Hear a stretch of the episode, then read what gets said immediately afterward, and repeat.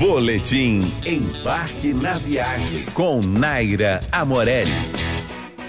Você vai viajar para Portugal e terá pouquíssimo tempo para conhecer Lisboa? Então vamos arregaçar as mangas e tentar apreciar alguns pontos imperdíveis na cidade. É na região da Baixa Lisboa que encontramos algumas construções icônicas, como a Praça do Comércio, o Terreiro do Paço e o Arco Triunfal.